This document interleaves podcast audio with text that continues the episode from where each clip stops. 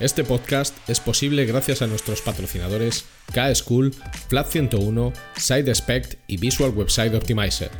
Gracias por su apoyo a la comunidad CRO y CXO.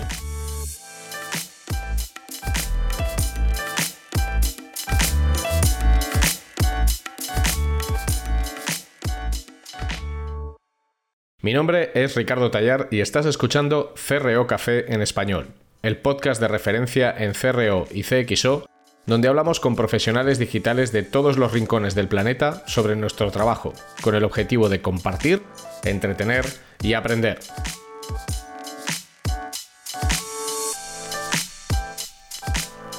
Bienvenidos a todos a un nuevo episodio de CRO Café en español. Hoy mi consejo es que te pongas cómodo, como siempre, y que cojas tu taza de tu infusión o café favorito. Ya sabéis que el café es un universo en sí mismo, café solo, café cortado, cortado con leche desnatada, cortado con leche entera, cortado con X. Nadie interpreta de la misma forma la palabra café. Bueno, coge tu café o tu, tu infusión favorita y siéntate, que vamos a desgranar el último estudio de conversión en negocios digitales de, de Flat 101. Así que eh, vamos a ello y comentaremos los principales datos de una manera, bueno, accesible y, amena. Vamos a por ello. Bueno, como cada año, en, en FLA 101 hemos publicado nuestro estudio anual de conversión. Esto empezó hace ya seis años y empezó de manera pública hace seis años. De manera privada, yo creo que comencé a hacerlo hace unos 10, 11 o 12 años, cuando eh, me encontraba siempre con el mismo problema a la hora de trabajar con un cliente en proyectos de CRO estabas trabajando para un e-commerce de alimentación, me lo invento, y el e-commerce te decía, eh, Ricardo, yo convierto al 1,3%, pero ¿esto es bueno o es malo?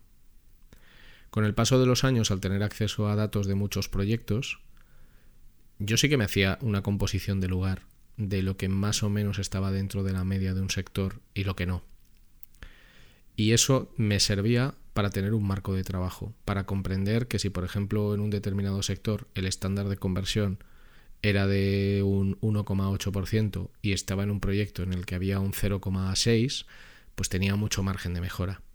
Y del mismo modo, si estaba en un proyecto que estaba dentro de las medias, pues mis recomendaciones de optimización o la estrategia y la táctica que había que desplegar eran diferentes, no tan enfocadas en el ratio, sino en otras variables como incrementar los valores medio de pedido, fomentar el upselling y el cross-selling eh, o fomentar la fidelización.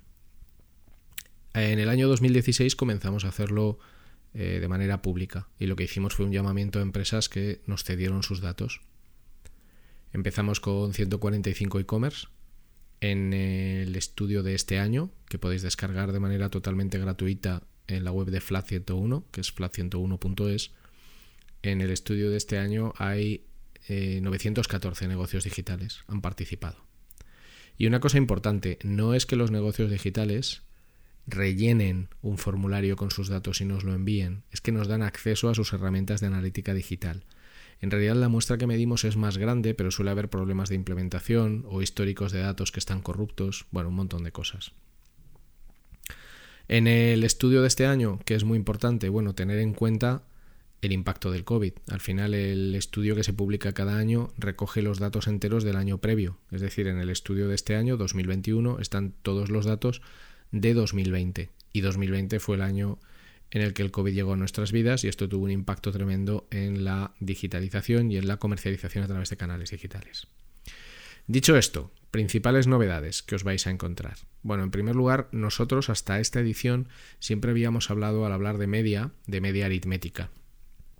Una media aritmética es, muy sencilla, o sea, una media aritmética es el sumatorio de las cantidades de un número de ítems dividido entre el número de ítems. Es decir, yo tengo cinco personas y la persona 1, 2, 3 y 4 cobran 1.000 euros al mes.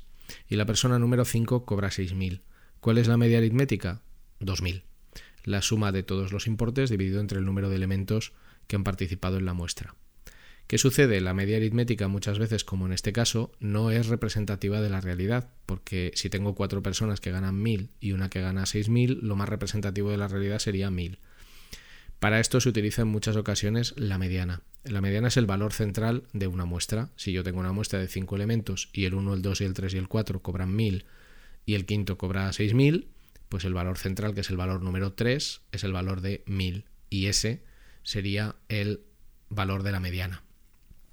Este año hemos incluido dos medias que yo creo que son muy útiles, que son la media ponderada y la media acotada.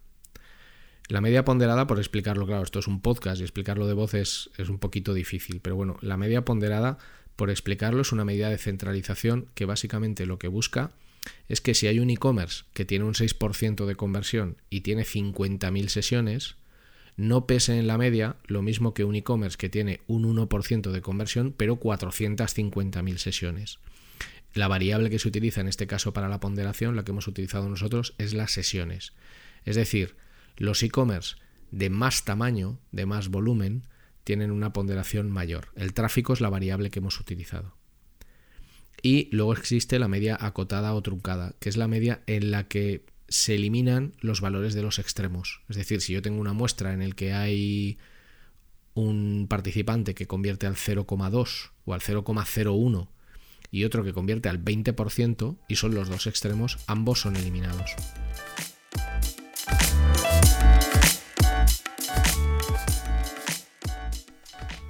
No te vayas, no te vayas, que solo es un anuncio y es muy corto.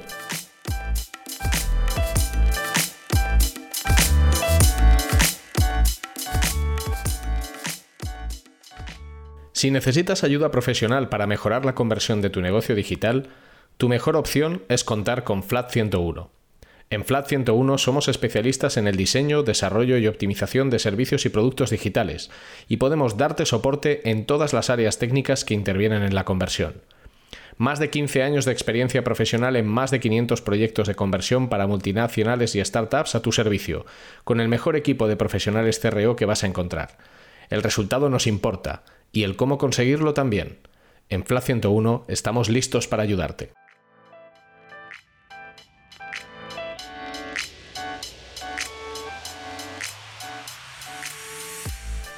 En cualquier caso, tanto la media ponderada como la media acotada eh, son buenos indicadores de más o menos cuál es eh, el valor más común, el valor más general que podéis encontrar en un determinado, en un determinado sector. A partir de ahí, ya sabéis cómo funciona el estudio. Datos llamativos que podemos desgranar aquí un poquito. En primer lugar, el porcentaje de tráfico por dispositivo, algo muy relevante tanto en términos de diseño de experiencia como en términos de conversión a la hora de diseñar interacciones. A día de hoy, la media en el estudio de 2021 de tráfico mobile es del 67,47% y desktop un 24,85%. Las tablets tienen un 4% de tráfico. Esto quiere decir que prácticamente todos los negocios digitales, su media de tráfico móvil es del casi el 70%. O ya no es un tema de que si móvil sí, móvil no. O sea, yo creo que este debate ya está superadísimo, aunque a veces aún se oye la frase de que si este es el año del móvil o mobile first, sino casi mobile only.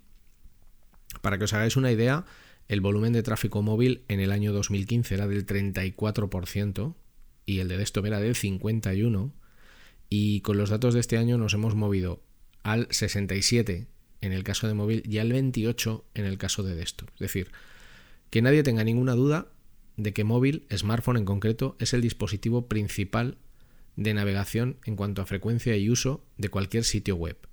De cualquier sitio web. Luego hay un desglose en el que se ve la media de tráfico por dispositivo en función de los sectores.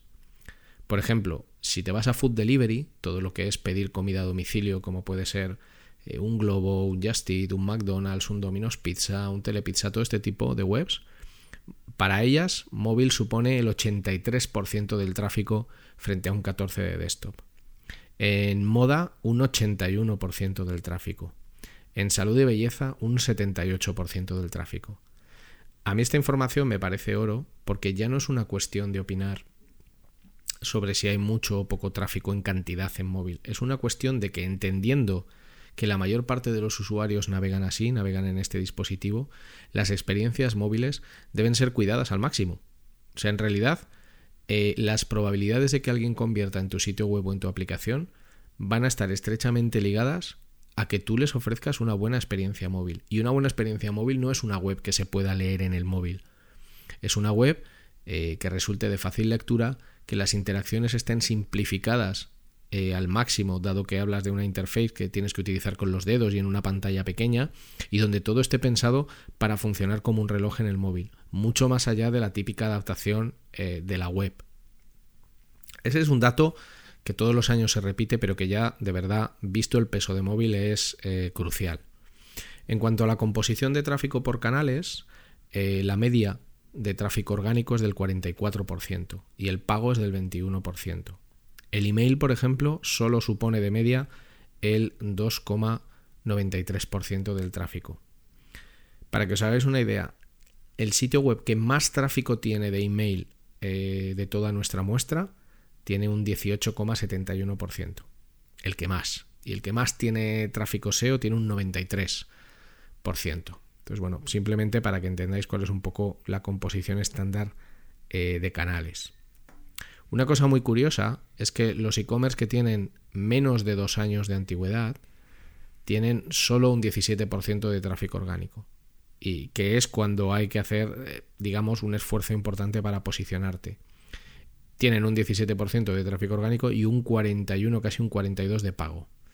Por contra, esa métrica de pago va bajando conforme los e-commerce van teniendo años y van ganando su propia audiencia. En cuanto al ratio de conversión, que es un poco la métrica, la métrica estrella. Para el cálculo hemos excluido, como os decía antes, el valor de la conversión de, los eh, players de food delivery, porque es, es muy alto. Es cercano a un 15% o incluso más alto. La media este año, teniendo en cuenta que estamos hablando del año 2020, es del 1,22. Pero claro, esto es una media de todos los e-commerce de absolutamente todos los sectores y de todos los tipos. 1,22. Hay que tener muy presente el impacto del COVID. Es el ratio de conversión más alto desde que nosotros hacemos este estudio, desde el año 2015. Es el más alto. Mejora en un 13,5% los datos de 2019. Pero, insisto, hay que interpretarlo siempre en temas de, de COVID. Un dato que para mí es crucial. Antes hemos dicho que casi el 70% de media de tráfico venía de móvil, en algunos sectores más del 80%, pero ¿qué sucede con la conversión? La conversión media aritmética en desktop es del 2,23 y en móvil es del 0,86. Es decir, desktop triplica en capacidad de conversión a móvil. Pero sin embargo, móvil ya tiene un volumen de tráfico tan enorme que puede penalizar el resultado final mucho por esta baja conversión. A lo mejor crees que esto es porque eh, hay un hábito muy marcado de leer con el móvil y comprar con desktop. Pero como esta es una pregunta que siempre ha surgido, lo que hemos hecho este año ha sido eh, hacer un estudio cualitativo, hacer entrevistas a cerca de 500 personas y hemos sacado unos cuantos datos que complementan esto y que están, esto es nuevo este año, que complementan esto y están en el estudio y que dan una visión muy interesante. En cuanto a ratios de conversión por dispositivo, siempre hay una evolución positiva a convertir mejor. El problema es que el grueso del volumen de tráfico se desplaza a móvil y este es un problema eh, recurrente, recurrente. En cuanto a los canales, el canal que mejor ratio de conversión presenta es email. Es el 3,7%. Aunque si os habéis fijado en el dato que he dado antes, no es eh, un canal que aporte una cantidad de tráfico escandalosa, pero convierte al 3,7% mientras que el orgánico lo hace al 1,3% o el tráfico de pago al 1,5%. El dato de conversión de referencia es del 4%, pero aquí hay que tener en cuenta que dependiendo de cómo estén implementadas las herramientas de analítica digital, puede que el tráfico redirigido de pasarelas de pago te compute como tráfico de conversión de referencia, porque estos datos están hechos con un modelo de atribución de último clic. Pero en cualquier caso es muy relevante el, peso del, peso del email. Por ir a datos interesantes, por ir a datos llamativos, me voy a mover a un dato que a mí siempre me gusta mucho trabajar, que es la conversión media de los nuevos frente a los recurrentes. Entonces, para que os hagáis una idea, un usuario nuevo convierte de media, un usuario que es pues la primera vez que nos deja su cookie, convierte de media un 0,74 mientras que un usuario recurrente lo hace al 2,09. O sea, estamos hablando de casi triplicar el ratio de conversión si conseguimos cierto grado de fidelización.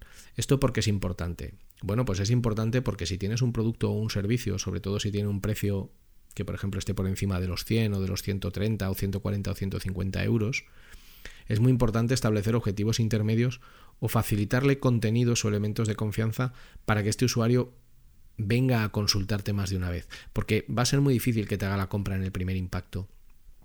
Ese tipo de compra impulso eh, va a ser poco probable que se dé. Sin embargo, fomentando la recurrencia a través de contenidos o a través de estrategias de fidelización o a través de un mayor flujo de comunicación con el usuario, ya veis que los usuarios recurrentes tienen un ratio de conversión eh, que casi triplica.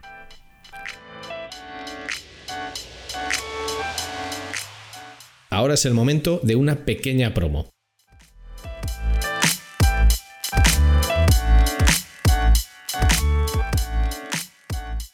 SideSpec te ofrece una solución única a nivel mundial en el campo del testing AB, la personalización y la recomendación para tus usuarios. SideSpec funciona de forma server-side, sin necesidad de scripts de ningún tipo, lo que garantiza un rendimiento óptimo. La solución de SideSpec elimina retrasos y la posibilidad de cualquier efecto flickering. Y esta aproximación también garantiza que la actual y las futuras reglas de seguridad de cualquier navegador como ITP y ETP no impactarán en tus experimentos. Para más información, visita sitespect.com.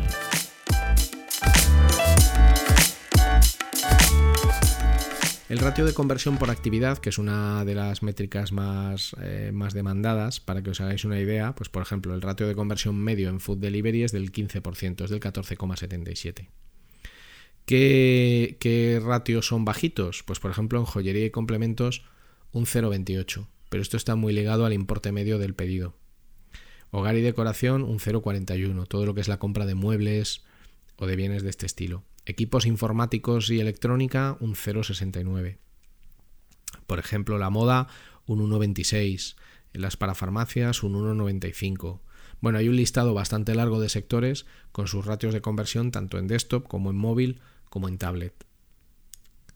Y esto sirve sobre todo para entender si un proyecto en el que estáis trabajando o del que sois dueños, pues bueno, está más o, más o menos eh, dentro de las medias estándar o no.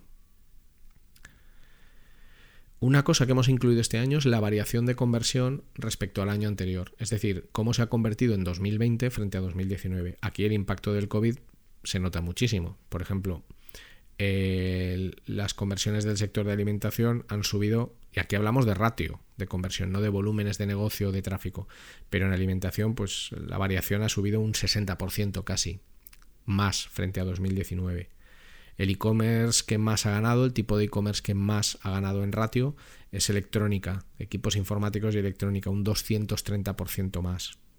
Ocio y tiempo libre un 76%, pero porque aquí están metidos los libros, eh, los videojuegos, mucho material que hemos consumido en confinamiento. Y por contra, bueno, pues grandes eh, perdedores, entre comillas, proveedores de servicios en general, eh, viajes, jardinería, ferretería, todo esto, pues ha descendido bastante. Pero insisto, hay que interpretarlo en un contexto de COVID. Algo que me parece interesante, más que seguir recitando datos, es, por ejemplo, el valor medio de pedido. El valor medio de pedido actualmente está en unos 200 euros en el año del, COVID. Ha evolucionado al alza eh, de manera significativa todos los años. Este año ha descendido un poquito respecto a 2019 y el valor medio de pedido en móvil es prácticamente el mismo, es de 197 euros. Por lo tanto, ya no parece que el dispositivo sea un freno en lo relativo a eh, la capacidad de conversión. Hay un dato muy interesante, muy pero que muy interesante, que es la conversión en función del valor medio de pedido. Este dato nosotros lo contamos con una tabla. ¿Y aquí qué ves? Pues que, por ejemplo, los importes medios de cesta de menos de 50 euros tienen un ratio de conversión medio de todos los sectores, eso sí, de 1,66.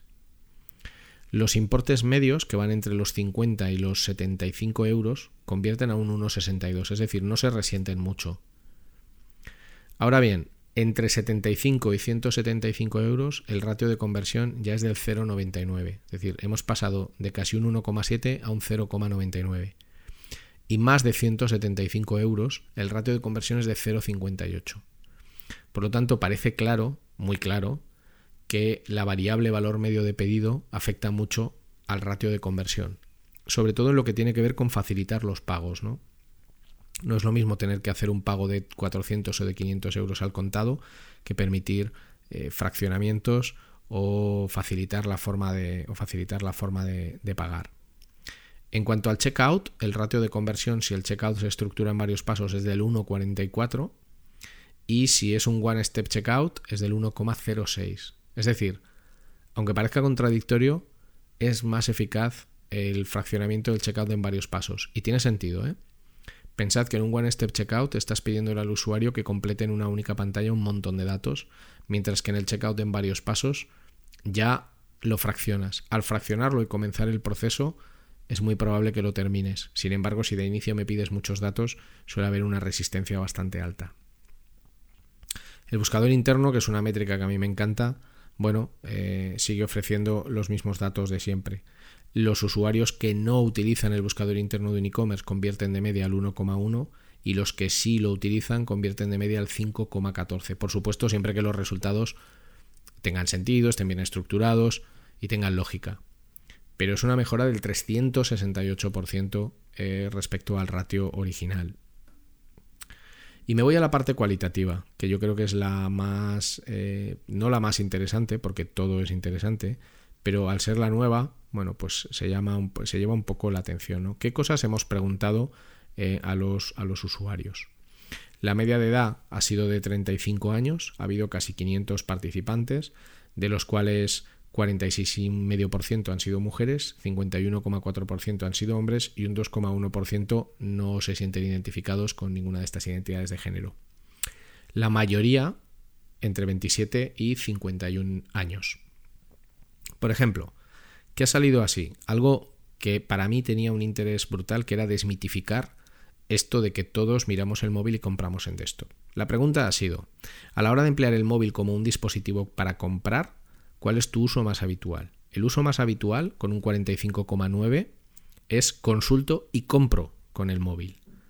El 4,26 consulta con el ordenador y compra con el móvil, o sea, lo contrario de un poco la creencia popular. El 2,95 solo compra con el móvil y el 41% te dice que consulta con el móvil y compra con el ordenador. Por lo tanto, la realidad es que más del 50% de los que utilizan el móvil lo acaban empleando como un dispositivo de compra. Si esto nos lo llevamos eh, al tema de, la efectividad de las compras y por qué eh, hay un ratio de conversión tan bajo en los dispositivos móviles, eh, aquí lo que les pedimos es cuál es tu principal incomodidad para comprar online con el móvil y por qué abandonas. Y lo más votado es la mala usabilidad en general. Es lo más votado junto con un checkout largo y complejo. Es decir, el principal freno para que una persona se convierta en un cliente a través de email, perdón, a través de mobile, es lo mal estructurados que están los procesos de venta móviles, lo poco pensados que están para ese tipo de dispositivos. Llamativo es también que a la hora de comprar online, en cuanto a los métodos de pago que se prefieren, Bizum ya suponga el 14%. La tarjeta de crédito tiene un 81%, PayPal un 45%, pero es que Bizum ya tiene un 14%. Y Apple Pay también tiene una penetración bastante alta, cercana a un 4%. En cuanto hay una cosa bastante curiosa que os interesará a todos los que tengáis un e-commerce, que es eh, si has pagado el envío, ¿en cuánto tiempo esperas recibirlo? Bueno, pues os puedo decir que el 95% entre 24 horas y 3 días, si has pagado el envío. Si el envío es gratuito, ¿cuánto tiempo te importa recibir el pedido? Pues ya hay un 38% que entre 3 y 7 días. Pero si lo han pagado, el 36% de los usuarios consideran que lo deben recibir en 24 horas. Si es gratuito, ese 36% de recibirlo en 24 horas se reduce a un 3%. Y luego hay una pregunta del millón, que es ¿cuánto estás acostumbrado a pagar por los gastos de envío nacionales? Eh, para que os hagáis una idea, 35 más 20, 55 más 15, 70% está acostumbrado a pagar nada. O bien porque es gratis, o porque tienen una suscripción, o porque siempre llegan al pedido mínimo. Lo cual eh, también puede acabar siendo una variable que frene determinado tipo de compras. Como podéis ver, es, es mucha información. Yo lo que os invito, y estaré encantado de escuchar vuestro feedback, es que os bajéis el estudio en la web de FLA 101, fla101.es. Ahí en la home tenéis un enlace que se llama Innovation Hub y aparte hay un banner estupendo para bajar directamente el estudio. Bajároslo y sacad vuestras propias conclusiones. Yo encantado de recibir cualquier comentario, cualquier petición, lo que queráis, de verdad. Eh, a través de LinkedIn, a través de Instagram o a través de Twitter.